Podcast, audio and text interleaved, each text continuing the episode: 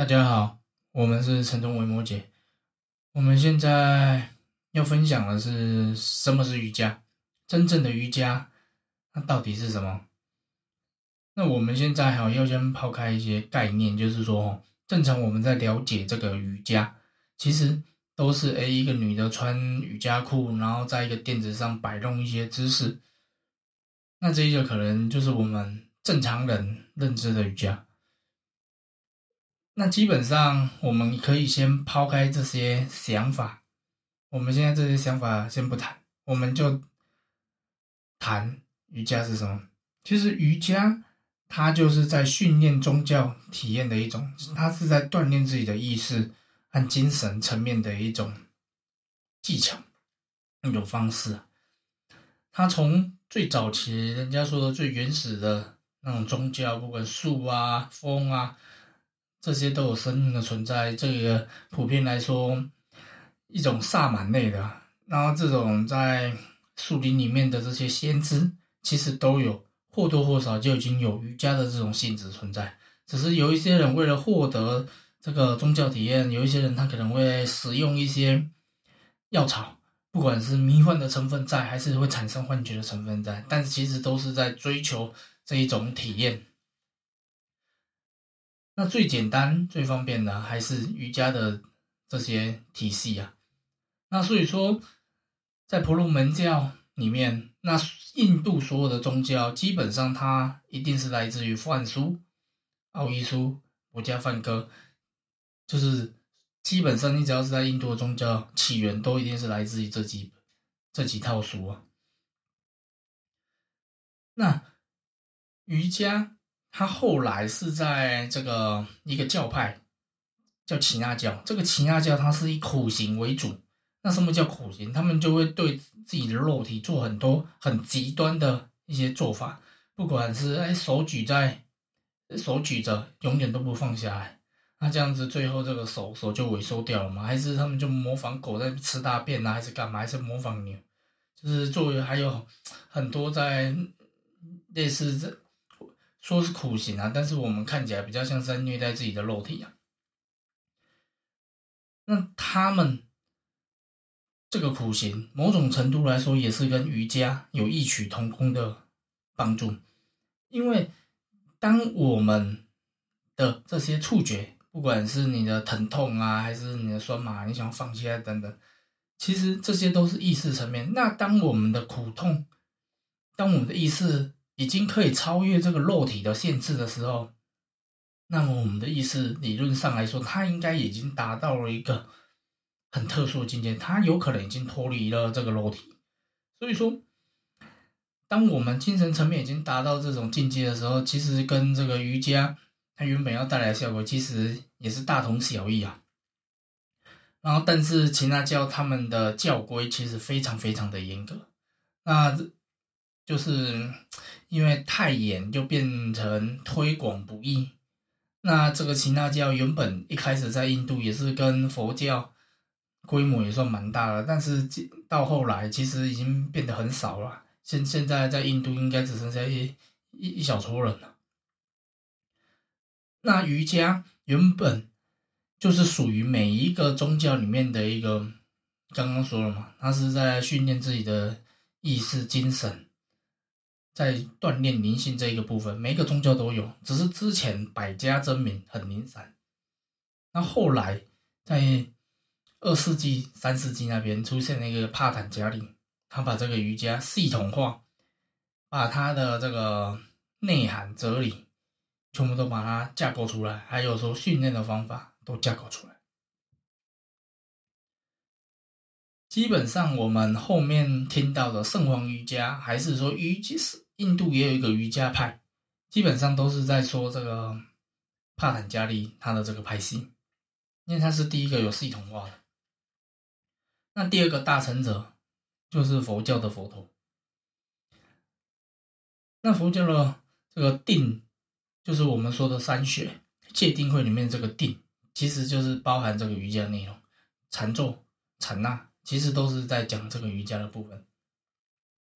只是因为每一个教派它的哲理可能都不太一样，就会形成属于自己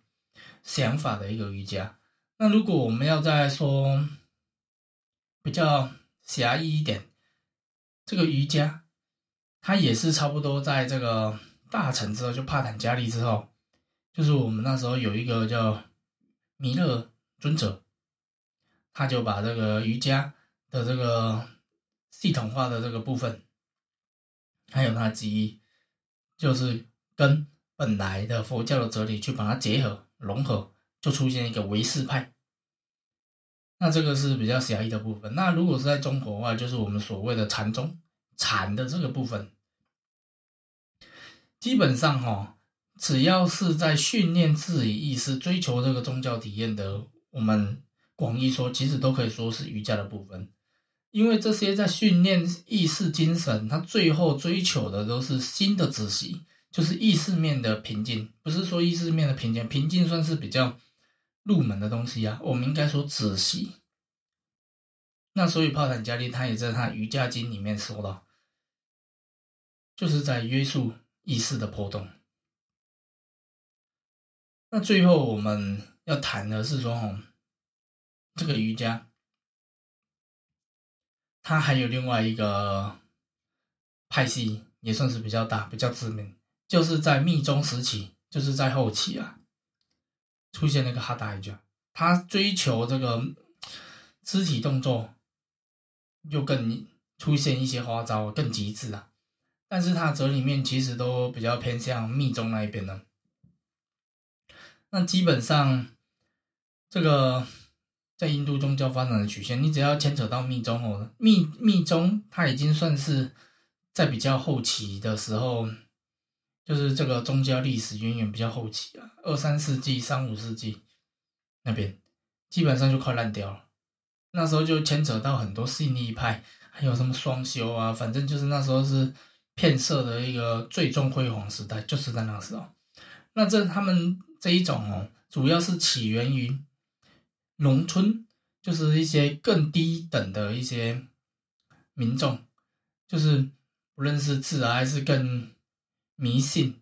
的那一些从那边衍生出来的，所以不管是佛教还是这个瑜伽还是各种派系，其实，在原本是从印度教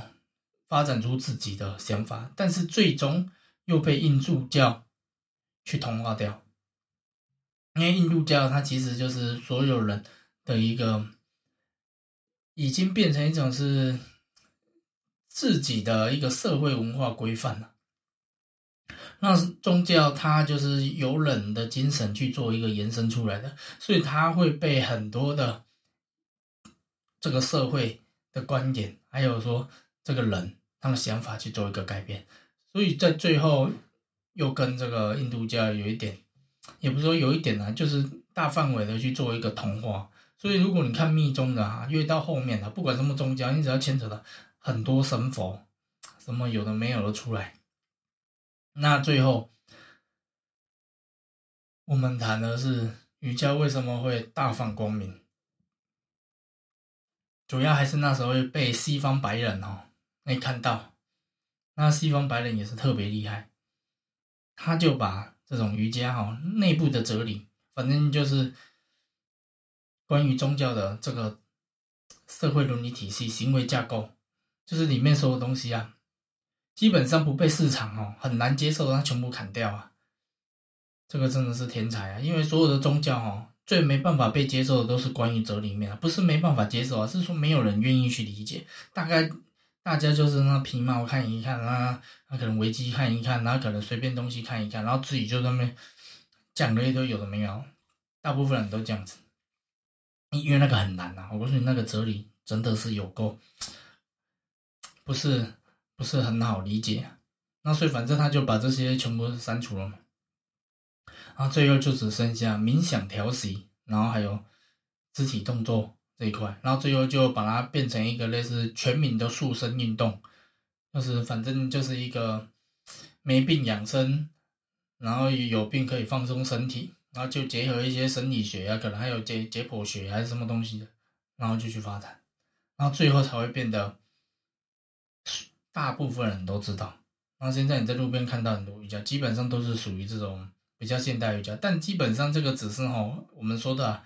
它已经形成自己的一个内涵了。我们也不能说它挂羊头卖狗肉，因因为它已经形成自己的内涵。因为中这个东西就是这样子嘛，你人多，那你人多，你说话就有力，你也不用管它什么，反正你就自己有一个东西出来讲就好了。那所以说，我们通常就是有一些信徒也会跟我们问，哎，这个瑜伽。就是就是这样子嘛，就是在那边摆弄一些姿势，还是塑身这种。其其实这个还是现代的范围啊。那如果我们从一开始说，其实所有的宗教，不管瑜伽、佛教还是道教、基督教，不管哪一个宗教都一样，都是哲理的部分才是最重点，哲理才可以去形成这个宗教它所谓的内涵。那至于，所谓的记忆技巧还是可以，那个其实都可以从后面再延伸出来啊。那那个其实不是一个很重要的东西，因为取取决于说今天使用的人他的思想是什么。所以说，在八正道，在所有的佛教里面，第一个谈的一定都是正念、正思维，全部都是先谈你的想法，你这个想法对了。你后面的东西它才会对呀。